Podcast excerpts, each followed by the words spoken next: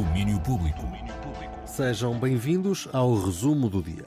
Eu sou o João André Oliveira e estas foram as notícias do dia no Domínio Público.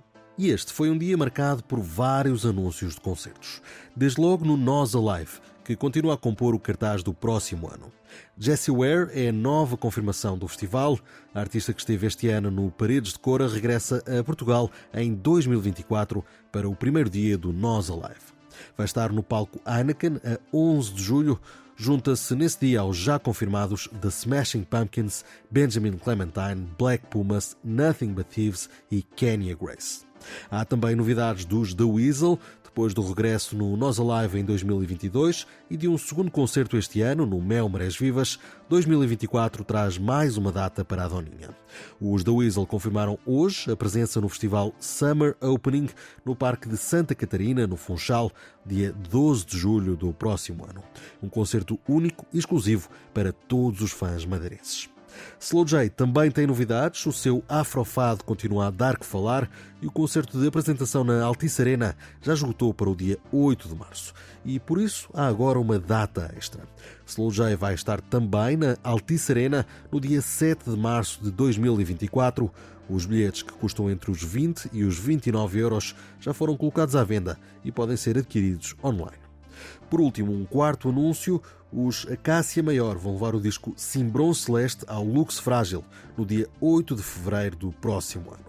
E por isso mesmo que este álbum também demorou-se um pouco mais né, a ser feito, porque queríamos mesmo deixar a inspiração fluir e experimentar várias possibilidades para as músicas. E foi acontecendo mesmo.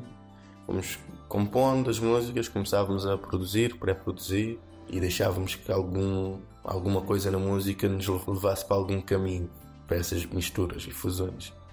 E foi assim, foram crescendo, foi ganhando forma. Henrique Silva, dos Acácia Maior, sobre este Cimbron Celeste.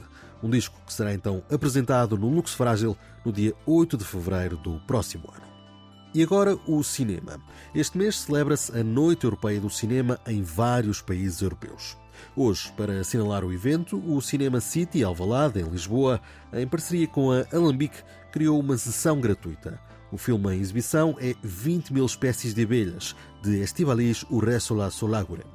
Um filme que mostra a diversidade de ser mulher. Trata de reunir como distintos perfiles de mujeres que también de distintas generaciones que han vivido esa experiencia de, entre comillas, ser mujer de una forma distinta, también condicionada por el momento histórico, por las por la realidad de vivir en un pueblo en vez de una ciudad, al final no hay una experiencia de ser mujer, hay muchísimas, ¿no? Y además también están condicionadas por otras cuestiones como la raza, la clase, la religión, exacto.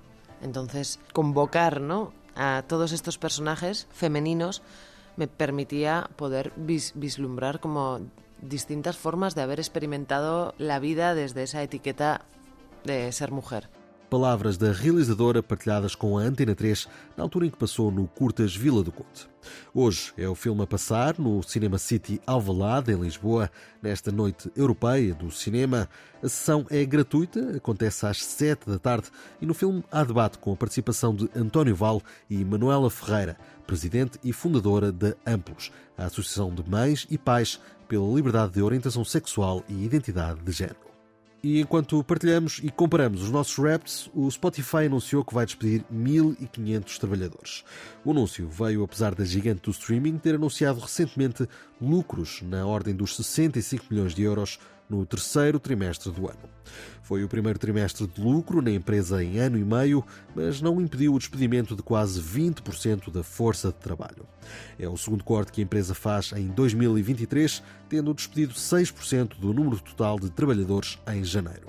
Em comunicado, o diretor executivo Daniel Eck justificou uma decisão que apelidou de difícil com o abrandamento dramático da economia. É mais um caso a rondar o Spotify, que recentemente foi alvo de críticas por ter anunciado o fim de pagamentos a canções com menos de mil escutas anuais. Mais um assunto para continuar a acompanhar no domínio público.